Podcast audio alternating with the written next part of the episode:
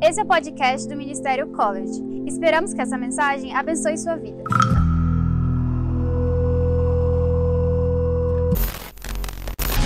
Mas hoje nós vamos para a nossa parte 3.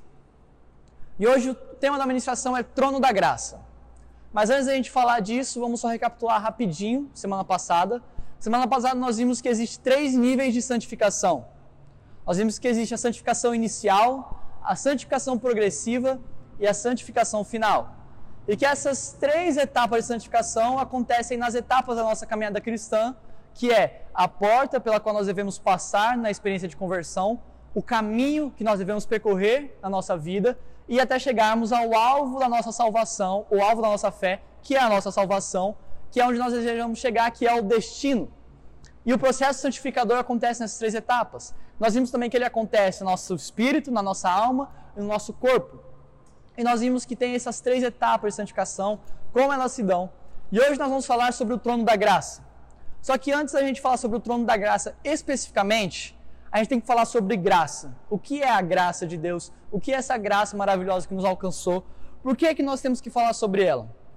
Porque, além de ser um dos fundamentos da nossa fé, mas antes mesmo disso, muitas vezes se entende errado o que é a graça. E sempre que nós entendemos alguma coisa errada, isso nos leva a uma fé errada. E uma fé errada nos leva a um destino errado. Então, o um entendimento errado nos leva a uma fé errada, que nos leva a um destino errado. E o contrário também é verdadeiro. Um entendimento correto sobre algo nos leva a ter uma fé correta, e uma fé correta vai nos levar a um destino correto. Então é importante nós termos um entendimento claro e bem transparente sobre o que é a graça de Deus, sobre o que é essa graça que nos alcançou, o que, que é isso para que a gente entenda realmente, tenha uma fé correta, para que isso nos leve a um destino correto, certo? A graça de Deus, a gente pode dividir ela, num primeiro momento, como sendo um remédio para o pecado. Como se o pecado fosse uma doença e a graça fosse esse remédio. A gente pode dividir ele nesse primeiro momento assim. Então, existe uma doença e a cura para essa doença é a graça. A graça é o remédio para a doença do pecado nesse primeiro momento. É isso que a gente tem que entender. E isso vai falar da nossa primeira experiência com Deus, isso vai falar da nossa primeira experiência com Jesus, que é a nossa conversão. A graça como remédio contra o pecado é ela que limpa os nossos pecados, que nos cura, que nos liberta dessa doença, digamos assim. Então, a graça num primeiro momento, ela vai ser isso, um remédio para cura, para curar a doença do pecado. Só que se a gente entender a graça só até esse ponto, isso vai nos levar a um entendimento errado sobre o que é a graça, sobre o que é isso que nos alcançou tão maravilhosamente. Porque a graça de Deus a gente não pode resumir ela só isso, só a cura para a doença do pecado. Porque se a gente tem esse entendimento básico, só esse inicial do que é a graça, isso pode nos levar a ter uma vida ímpia e incorreta diante de Deus. Se a gente entender que a graça é só o remédio para o pecado, isso é muito perto do entendimento de que a graça é uma desculpa para o pecado. É muito tênue a linha que separa a graça só como remédio para a doença do pecado, se a gente entender ela só isso, da linha do que separa a graça como uma desculpa para pecarmos. Porque se a graça é o remédio para a doença do pecado, não importa quantas vezes eu contrair essa doença, eu vou ter sempre o remédio. Mas a graça não pode ser entendida só nesse ponto, porque automaticamente a gente tem esse entendimento. É algo que se conclui. Se é esse remédio para essa doença, quantas vezes eu contrair essa doença, não tem problema. Vai ter sempre esse remédio. Vai ter sempre a graça. Só que esse entendimento errado dá uma desculpa para o pecado. E a hipergraça que muitas vezes é pregada, e não só hoje, tá? Não, não pense que isso vem de hoje, esse entendimento, mas já é um entendimento antigo. Judas capítulo 1, versículo 4 diz que muitos se infiltraram no meio da igreja para distorcerem a graça e nos levar a uma vida de pecado. Judas 1,4 diz não com essas palavras exatamente, mas diz isso. Diz que muitos se filtraram no meio da igreja para distorcerem a graça de Deus, nos levando a viver uma vida de pecado. Então, quando a gente distorce a graça de Deus ou tem um entendimento incompleto dela, isso nos leva a uma vida de pecado, porque a gente entende que a graça é uma desculpa para pecar. É uma, uma liberdade. Ah, podemos pecar, podemos ver a vida assim, porque tem a graça. Mas a graça não é só isso. Eu quero que você abra a sua Bíblia no livro de Tito, capítulo 2, e a gente vai ver que a graça ela não se resume só a esse remédio. Tito 2:11. Ou você anota ou você abre aí para a gente ler, porque ali tem um entendimento completo do que é a graça. Se a gente ler do 11 até o 13, a gente ainda vê os três processos santificadores que a gente falou semana passada: inicial, progressivo e final. A gente vai ler o 11 e o 12, para entender a graça completa. O 11 diz assim: Pois a graça de Deus foi revelada e a todos traz salvação. Para aí. Pois a graça de Deus foi revelada e a todos traz salvação. Tito 2,11. Ponto. Isso é a primeira experiência da graça. A santificação inicial. Pois a graça de Deus foi revelada e a todos nos traz salvação. Então, através de Jesus, da morte dele, do sacrifício dele, a graça nos foi revelada e nos trouxe salvação. Isso é o que? O remédio para o pecado, nos limpou os nossos pecados. Maravilha. Só que a graça acaba aí? Não. 2,12 agora. Somos instruídos a abandonar o estilo de vida ímpio e os prazeres pecaminosos. Nesse mundo perverso, devemos viver com sabedoria, justiça e devoção. De novo, somos instruídos a abandonar o estilo de vida ímpio e os prazeres pecaminosos. Então, a graça de Deus foi revelada e nos trouxe salvação, mas ao mesmo tempo, ela nos instruiu a abandonar o estilo de vida ímpio e os prazeres pecaminosos. Então a graça, além de nos perdoar, de ser o remédio para o pecado, ela também nos ensina a abandonar o nosso antigo estilo de vida. Ela nos ensina a, nos ensina a abandonar o estilo de vida pecaminoso.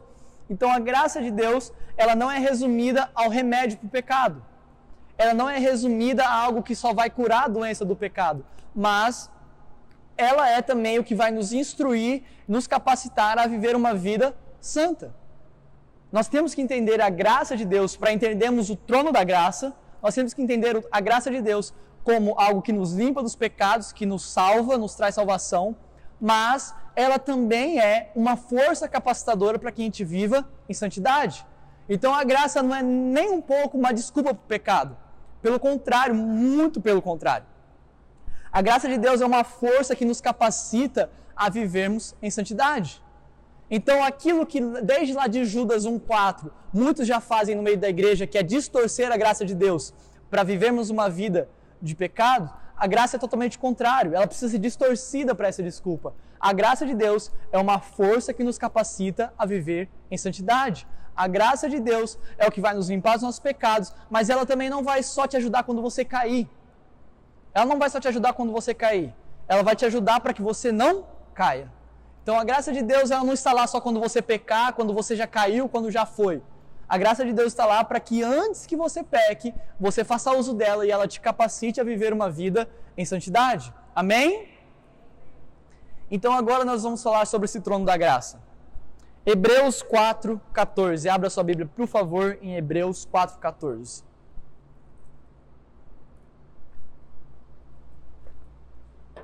Nós vamos ler do 14 até o 16.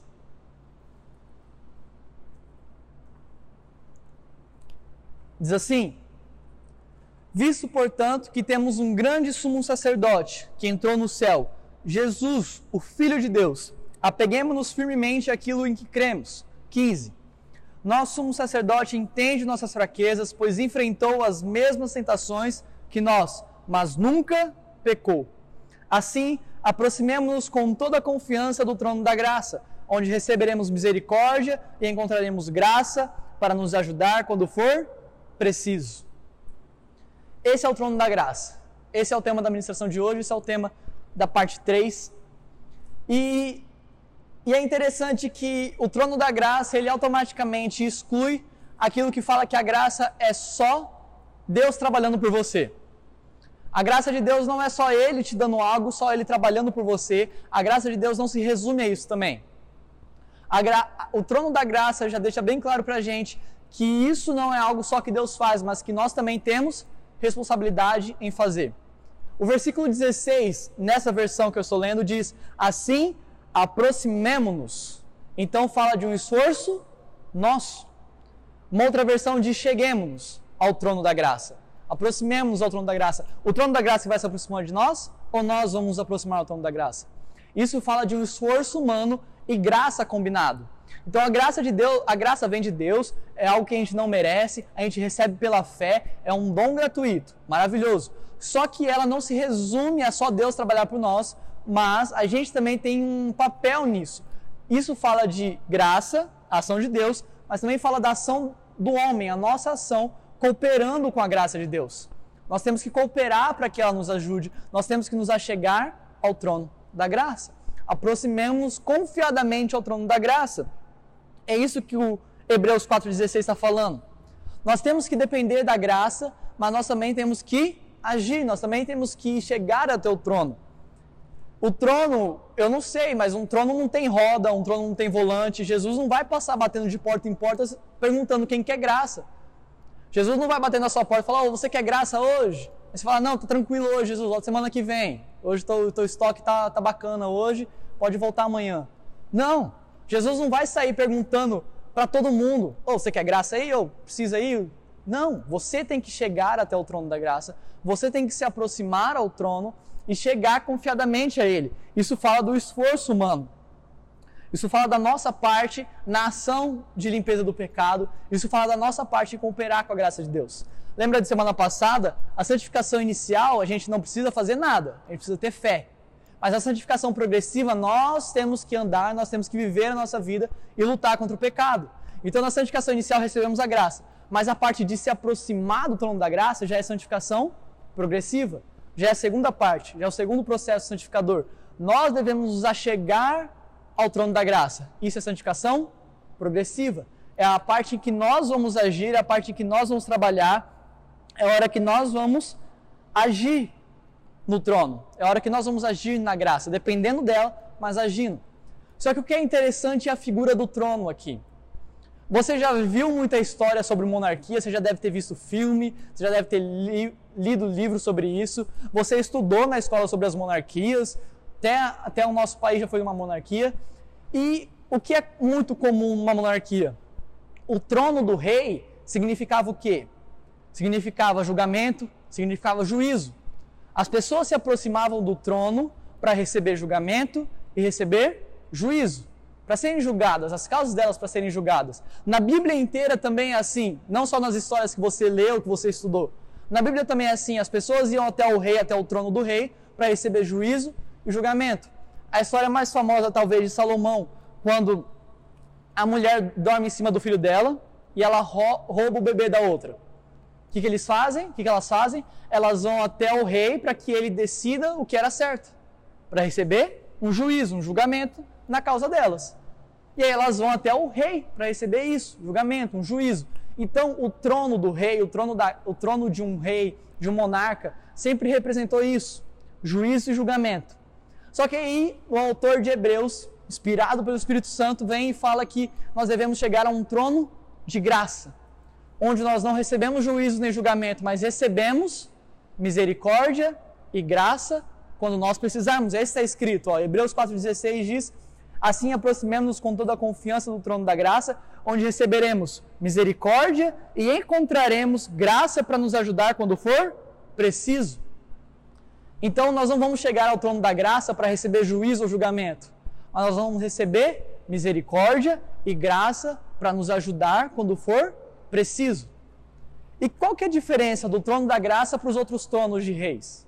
Qual é a diferença do trono da graça para os outros tronos dos reis que nós vimos, para o trono de Salomão, para o trono dos reis que eram aqui do Brasil? Qual é a diferença? A diferença não está no trono, mas que a figura da administração hoje seja o trono da graça. Agora nós não devemos olhar para o trono, mas nós devemos olhar para quem está sentado no trono. O que muda o trono da graça, o que muda o trono, diferencia o trono da graça dos outros tronos é quem está sentado no trono. Hebreus 4,15 diz assim: Nosso sumo sacerdote entende nossas fraquezas. Quem é o sumo sacerdote? No 14 disse: Sumo sacerdote que entrou no céu, Jesus, Filho de Deus. Então, nosso sacerdote entende nossas fraquezas, pois enfrentou as mesmas tentações que nós, mas nunca pecou. Essa é a diferença quem está, centrado, quem está sentado no trono da graça. Quando a gente estuda as histórias de monarquia, o rei era um nobre. E o nobre, por mais que ele vivesse no mesmo país que seu povo, ele vivia uma vida totalmente diferente.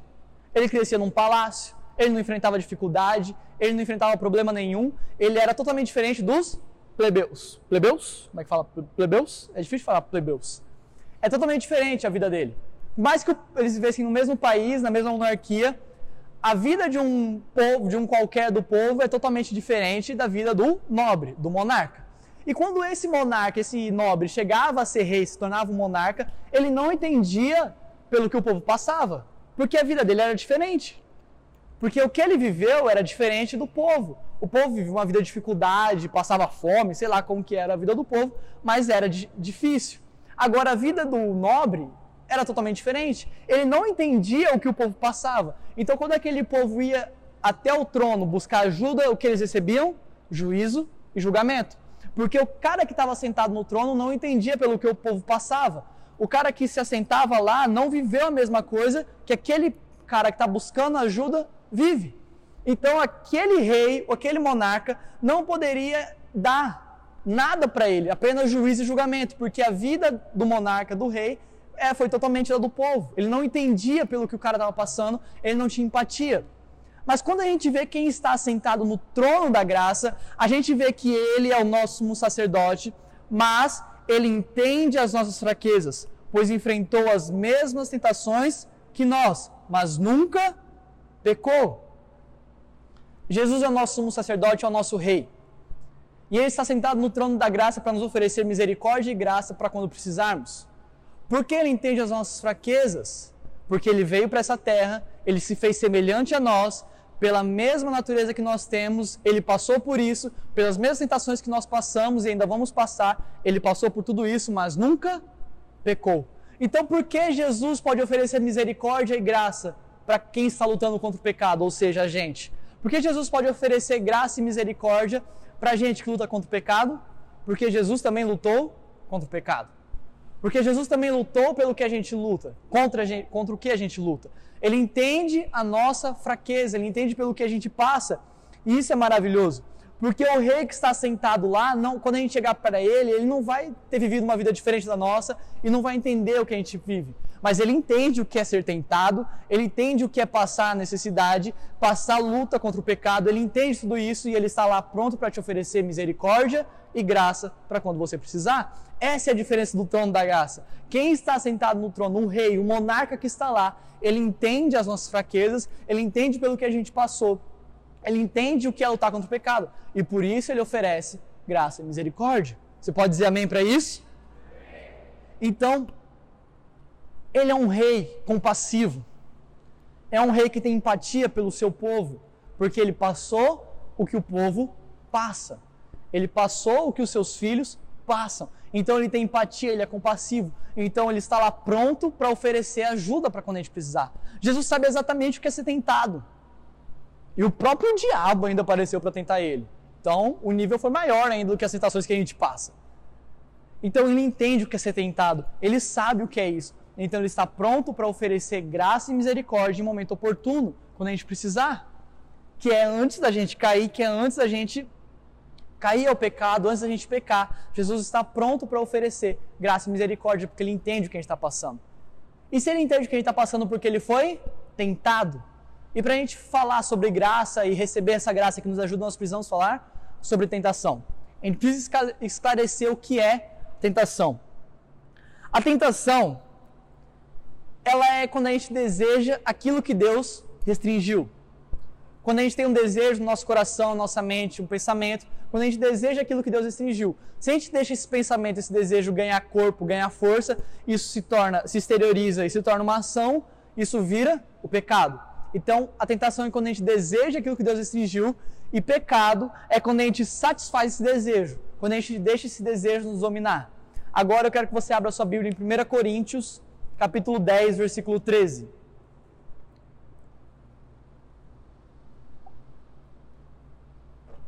1 Coríntios 10, 13. Nós vamos ver um pouquinho mais o que é tentação. 1 Coríntios 10, 13. Diz assim: Não veio sobre vós tentação, senão humana. Mas fiel é Deus que não vos deixará tentar acima do que podeis. Antes, com a tentação, dará também o escape, para que possais suportar. Então, tiramos três conclusões do que é tentação. Na primeira frase, não veio sobre vós tentação senão humana. Então, a tentação é humana. Não é sobrenatural. Aquilo que tenta a gente não é sobrenatural aquilo que tenta você não é sobrenatural, não é uma força maligna que vem sobre você e te domina. Não. A tentação é humana, é algo que já está dentro da gente, é algo que já está na nossa mente, no nosso coração. O que o diabo faz, por mais que ele seja o tentador, qual que é o papel dele? Ele dá uma cutucada para você fazer. Sabe aquele meme do diabo falando no ouvidinho da menina? Vocês já viram. Tem várias versões dele. É a mesma coisa ele não vai fazer a tentação, ele não vai colocar a tentação dentro de você, mas ele vai instigar, ele vai provocar aquilo que já está dentro da gente. A tentação, o desejo carnal, aquilo já está dentro de nós, já está no nosso coração, na nossa mente. O desejo que daquilo que Deus restringiu já está dentro de nós. A tentação só vem provocando a gente nesse desejo. Não é algo fora, é humano, vem de nós, vem de dentro de nós. Então a primeira coisa que a gente tem que esclarecer é que a tentação ela é humana. Não há nada que a gente não possa suportar. Isso já é o segundo ponto. O primeiro, a tentação é humana. O segundo ponto, não somos tentados além da nossa capacidade. A tentação, além de ser humana, ela não vai vir sobre você com uma força maior do que você pode resistir. Não vai ser algo muito maior do que você. Não vai ser algo que você não pode resistir, que não tem jeito mesmo. Ah, nossa, essa aí já foi já a tentação muito forte. Não. A tentação é humana e ela ainda é possível de resistir. Deus não deixa vir sobre nós tentação que não é que é maior que a gente. Não é maior que a nossa capacidade. Então a tentação é humana e ela está na nossa capacidade de resistir. E mesmo ela sendo da nossa capacidade de resistir, o versículo termina falando que Deus ainda dá o, o escape para a gente. Deus ainda provê a forma de escapar da tentação. Então, por mais que a tentação seja humana, não seja maior que a nossa capacidade de resistir, Deus ainda dá o escape para a gente fugir da tentação. Então, a tentação não é algo difícil de resistir. Resistir à tentação é isso. Resistir à tentação é santificação. É disso que a gente está falando. E é possível. Pode parecer muito difícil, pode parecer que às vezes a gente fala santidade, fala que é algo muito longe da gente. A gente fala disso e parece que é algo que está muito longe de nós mas santidade é resistir à tentação antes que ela vire um pecado, antes que esse desejo nos domine. E dá para resistir à tentação, a tentação é humana, ela não é maior que a nossa capacidade e Deus ainda dá um escape para a gente. O primeiro escape que ele dá é a palavra dele. O primeiro escape que ele dá é a palavra dele. E como é isso da gente dominar esse desejo? Quando Caim está louco com seu irmão, porque ele ficou com inveja, ele ficou com raiva do seu irmão, pelas ofertas diferentes que eles deram a Deus, Deus fala para Caim que o pecado já batia a porta dele, que o pecado já estava ali, pronto, e ele tinha que controlar aquele desejo. Só que Caim não controlou. Aquilo virou um pecado, ele matou seu irmão. Então é nosso dever resistir a esse desejo, dominar os desejos que vem no nosso coração. E o primeiro escape que Deus dá é a própria palavra dele. Quando Jesus foi tentado em Mateus 4, as três tentações que o diabo falou para ele, cara a cara lá com ele, tudo ele respondeu na palavra de Deus. Mateus 4:4, Mateus 4:7 e Mateus 4:10. Tá as três respostas de Jesus. E ele responde. A primeira ele fala: "Está escrito", e ele dá a resposta, e está baseada lá em Deuteronômio 8, se eu não me engano. Aí Mateus 4:7, ele fala: "E também está escrito", e aí ele dá a resposta. E está baseado em Deuteronômio 6. Em Mateus 4,10 ele termina. E porque também está escrito, e ele dá a resposta, também baseada lá em Deuteronômio. Então, tudo que Jesus fez para escapar da tentação foi responder com a palavra. Ele respondeu com a palavra de Deus para o diabo. O diabo chegou para ele e aí ele respondeu com a própria palavra de Deus. Então, o primeiro escape que Deus nos dá é a própria palavra dele. E Salmo 119 diz que nós devemos guardar a palavra de Deus para não pecar contra ele. Então, se nós temos a palavra de Deus, se nós guardamos, se nós lemos ela, é o primeiro escape que a gente tem para fugir da tentação, para obedecer ao Senhor. Só que mesmo assim, mesmo Deus dando o primeiro escape, mesmo Deus deixando a palavra dele, ele ainda dá a graça. Lembra que nós estamos falando do trono da graça? O trono da graça é para nós buscarmos graça e ajuda em momento oportuno, quando nós precisarmos. Então a graça é para a gente buscar antes de pecar, não é para quando a gente pecar. Então a graça de Deus também está aí para nos ajudar a fugir da tentação. Antes do tempo da graça, antes da graça ser revelada, nós vimos em Tito 2:11 que a graça foi revelada em determinado momento. Então antes da graça ser revelada, existia o tempo da lei. Existia, existia apenas a lei, os mandamentos de Deus, e a lei tinha que ser seguida, e ela era muito rígida, quando a gente lê, a gente tem uma visão de que ela era muito rígida, muito dura, e a gente fica até um pouco com medo da lei de Deus, os mandamentos. A gente fica até com o pé atrás. Porque o povo não conseguia obedecer, o povo não obedecia a lei de Deus, não tinha jeito, as consequências eram muito graves para o pecado, para quem, quem ia contra a lei de Deus. Mas por que isso? Porque a graça ainda não tinha sido revelada. O tempo da lei serviu para escancarar o nosso pecado a lei serviu para escancarar o pecado do povo. A lei serve para mostrar que a gente não consegue obedecer ao Senhor com as nossas próprias forças. Com a nossa própria força, na força do nosso braço, na força de quem nós somos, você pode ser o, o mais santo de todos por causa de quem você é. Você não consegue obedecer ao Senhor por causa disso, pela força do seu braço. O tempo da lei serviu para mostrar que o povo era pecador, que o povo não conseguia obedecer só por causa da lei precisava de algo para que a gente desse uma resposta de obediência. A gente não consegue dar uma resposta de obediência ao Senhor sem a graça de Deus. A gente não consegue dar uma resposta para obedecer a lei sem a graça. Quer ver? Romanos 7, pode só anotar aí, eu vou ler para vocês, depois vocês aí na sua casa. Romanos 7, versículo 7 até o 12. Paulo está falando exatamente sobre isso. Por acaso estou dizendo que a lei de Deus é pecaminosa? Claro que não. Na verdade, foi a lei que me mostrou meu pecado. Eu jamais saberia que cobiçar é errado se a lei não dissesse não cobice. Mas o pecado usou esse mandamento para despertar dentro de mim todo tipo de desejo cobiçoso. Se não houvesse lei, o pecado não teria esse poder. Houve um tempo em que eu vivia sem a lei.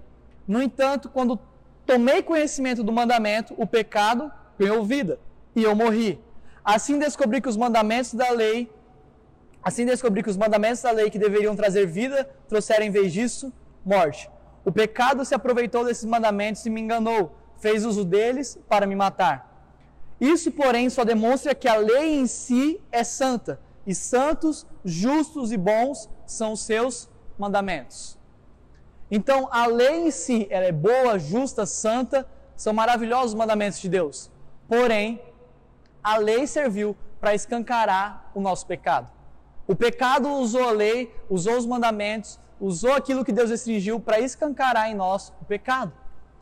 A lei, o, pe, o pecado usou a lei para nos mostrar que a gente não conseguia nos manter santos pela nossa força. Aí Romanos 3:31 Paulo diz assim: "Então se enfatizamos a fé, quer dizer que podemos abolir a lei?" Paulo estava dizendo: "Não podemos obedecer a Deus sem a fé, sem a graça. Então por causa disso a gente pode deixar de lado a lei?" E ele fala: "Claro que não na realidade, é só quando temos fé que cumprimos verdadeiramente a lei. Então, sem a fé, sem a graça de Deus, nós não vamos obedecer ao Senhor. Sem a graça, nós não vamos dar uma resposta de obediência. Então, não tente ser santo pelas suas próprias forças. Não tente ser santo achando que você vai resistir ao pecado, resistir à tentação só com o que você é. Resista com a ajuda da graça. Existe um trono de graça disponível para a gente buscar misericórdia e graça para quando a gente precisar, porque só com graça nós podemos dar uma resposta de obediência. Sem a graça nós não vamos dar uma resposta de obediência, sem a graça nós vamos continuar, a lei vai continuar mostrando o nosso pecado, mas com a graça nós vamos poder obedecer a lei de Deus.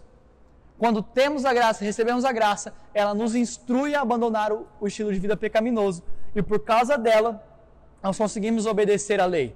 Porque a lei não pode mudar o coração do homem, a lei não vai mudar o nosso coração, não vai nos dar um coração obediente, a lei não vai nos dar um coração pronto para obedecer à própria lei.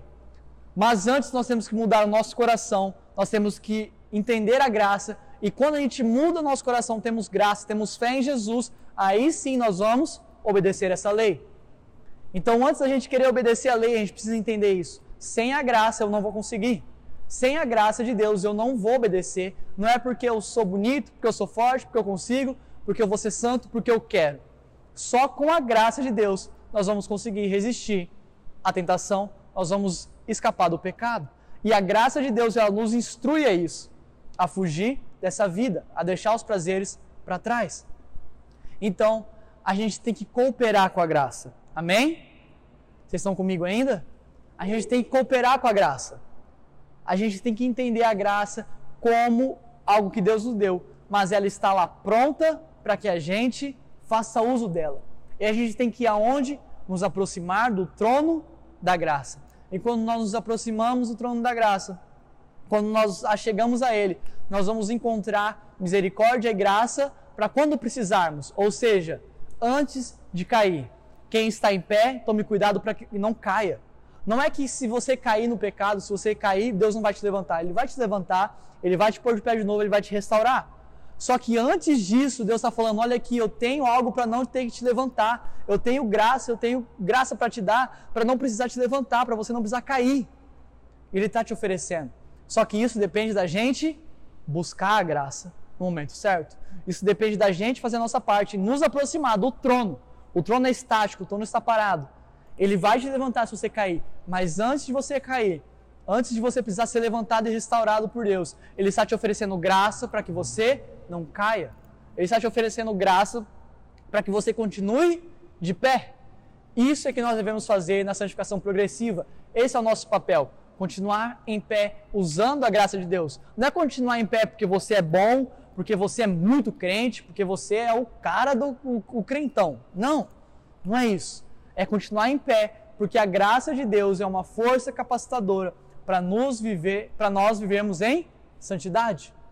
A graça de Deus não é desculpa para pecarmos, mas é uma força que nos capacita a viver em santidade. Essa é a graça de Deus que está disponível no trono da graça. Essa é a graça de Deus que está disponível para a gente buscar. Essa é a graça de Deus que está lá pronta para a gente usufruir dela. Basta a gente ir buscar. Basta a gente se aproximar. Porque Jesus, o nosso Rei, nosso sumo sacerdote, entende as nossas fraquezas, ele entende que a gente é tentado e ele quer nos ajudar nisso. Sabe? Ele venceu o pecado, ele passou pelo que a gente passa, ele foi tentado em tudo, mas venceu. E ele também quer que a gente vença. Ele é o nosso modelo. É ele que nós devemos seguir e nós devemos tentar viver como ele viveu, sem pecado. O máximo que der. Isso é usar a graça para não cairmos. Amém? Então, use a graça de Deus. O trono está lá disponível. O trono está pronto para você fazer uso dele. Basta você se achegar ao trono. Se achega ao trono, faça uso, receba misericórdia e graça. Sabe outra coisa que Hebreus 4,16 fala? aproximemos-nos confiadamente do trono da graça. Ele não fala para a gente chegar com medo, para a gente chegar temoroso, com receio ao trono da graça. Mas ele fala para a gente se aproximar confiadamente, com confiança, porque lá sabemos que nós vamos encontrar ajuda. É no trono da graça que nós encontramos ajuda para vencer, para vivermos em santidade. Amém? E essa foi a nossa ministração. Espero que você tenha sido edificado. Que Deus continue te abençoando nos próximos.